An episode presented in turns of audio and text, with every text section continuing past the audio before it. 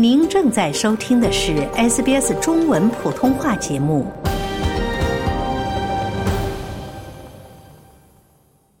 好，现在我们请来的嘉宾是摄影师梁家园，家园你好。哎，那么最近呢，你刚刚去了在昆士兰的一个小镇，叫做青区啦。这个地方呢，最显眼的标志就是要进入小镇的时候，有一个巨大无比的呃一片西瓜的雕像，这个好像是有四四吨重，所以表明了这个小镇就是一个西瓜小镇，是吧？它到底这里的西瓜产量有多厉害？啊，这这个小镇就是以西瓜。产量就是出名的，它每年供给了澳大利亚四分之一的西瓜，对，四分之一的西瓜都是出产出产自。所以你到了这个吃瓜小镇去参加了一个，其实是在澳大利亚算是一个非常有特色，也是很出名的一个 festival，就是西瓜节。好像每年是有两万多人从世界各地飞去参加，是不是？这个节是两年一次。哦，然后因为上一次就是上一届因为疫情没有没有办，所以其实已经四年了没有办了。嗯，所以，呃，他下一次是二零二五年。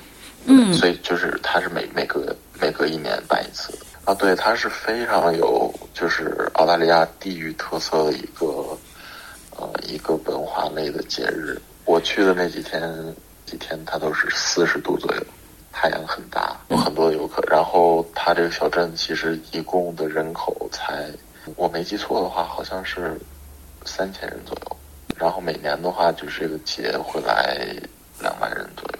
佳悦，你刚才说他所有的东西都是跟这个西瓜有关系。我看去参加活动的人，他们会穿上各种和西瓜装饰。相关的这个饰品。与此同时，在现场举办的活动，像你刚才说的，开幕式是在呃这个前面有一个西瓜，话筒前面有一个西瓜，然后先把这个西瓜砸碎，就等于我们像剪彩一样，是不是？所有的一切都力争和西瓜。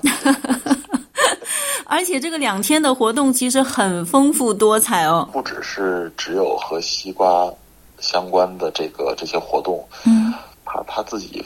开发了一系列和西瓜相关的活动，包括所谓的西瓜冲浪，就是抱着西瓜的这种赛跑，然后还有什么西瓜的二轮刮车装卸货大赛。对的，对的，我看啊，当时你在现场拍摄的时候呢，就是有很多活动都是非常的有创意，指西瓜冲浪。他好像这个小镇，他还自己专门用各种。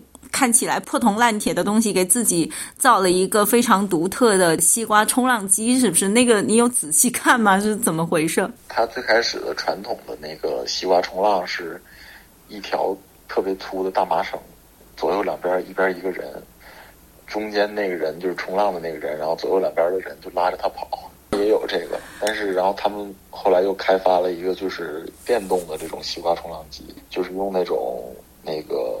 蹦极的那种绳子吧，他用一根就是张力很强的这种绳子，然后另外一边有一个拉手，就可以让那个冲浪的那个人拉着。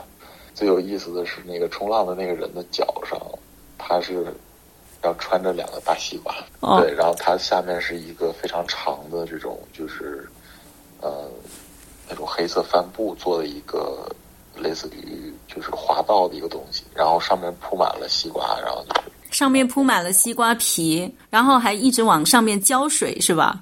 浇水，然后还往上面，就是西瓜，然后被划的差不多没了的时候，然后还往上继续砸这种碎西瓜。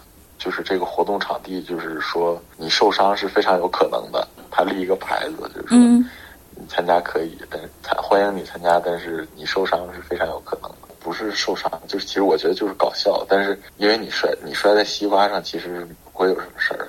而且你如果不想滑了的话，可以直接扔掉那根绳子，然后你就停下了。那个好排了好长的队，他们就是你想喝这个鲜榨的汁儿，你就得自己骑单车，然后把这个汁儿给榨。你说那个比赛就是很搞笑的，是叫做那个名人吃瓜大赛，就是啊，所有赞助这个西瓜就是节的这个主办方必须都要出一个代表，然后来参加这个吃西瓜大赛。比较特别的一点就是，你这个吃西瓜，就是他都选最大的那种，就是特别长、特别大的那种，而且你的手必须背到后背，只能就是用脸贴着这个西瓜吃。我看你好像说那个市长也参加了吃瓜大赛，是不是？是。其实这个活动可能在当地还是一个非常重要的旅游活动，都是一些什么样的机构来赞助这个活动呀？啊，包括农用机械呀。一些比较大的这种水果供应商吧，还有就是像那些本地的这个很大的一个支支持者是这个本地的麦当劳，抱着西瓜参加那个跑步的比赛，那个也是真的是挺虐的哈，而且是在那么高温之下。对，就是参加的人都很一本正经的，就感觉 一本正经的搞笑。那个抱着西瓜赛跑，就感觉好像是从瓜地里刚偷了瓜跑出来似的。有瓜农在追。还有什么西瓜拔河，就是那个地上全是西瓜、西瓜皮和西瓜汁儿嘛，所以就是你站不稳。比两边谁的脚下摩擦力大了？看来这个所有的活动内容都是要让你就是随时跟西瓜皮有亲密接触，和地面有亲密接触的这样的设计，而且都都是很动感的。最后，他那个场地就是边上堆满的就是西瓜皮。你还说有那个就是两卡车的呃卸西瓜的比赛？它是叫两两轮瓜车大赛，就是它是你自己用纸盒箱子。农村就是澳大利亚农村卖西瓜，他用那种大的纸盒箱子装西瓜嘛，特别大的那种纸盒箱子。然后他是把那种大的纸盒箱子装在一个木板车上，就是手拉的那种，嗯两个轮子，然后那轮子是西瓜形的，就不是圆的，然后上面画着西瓜。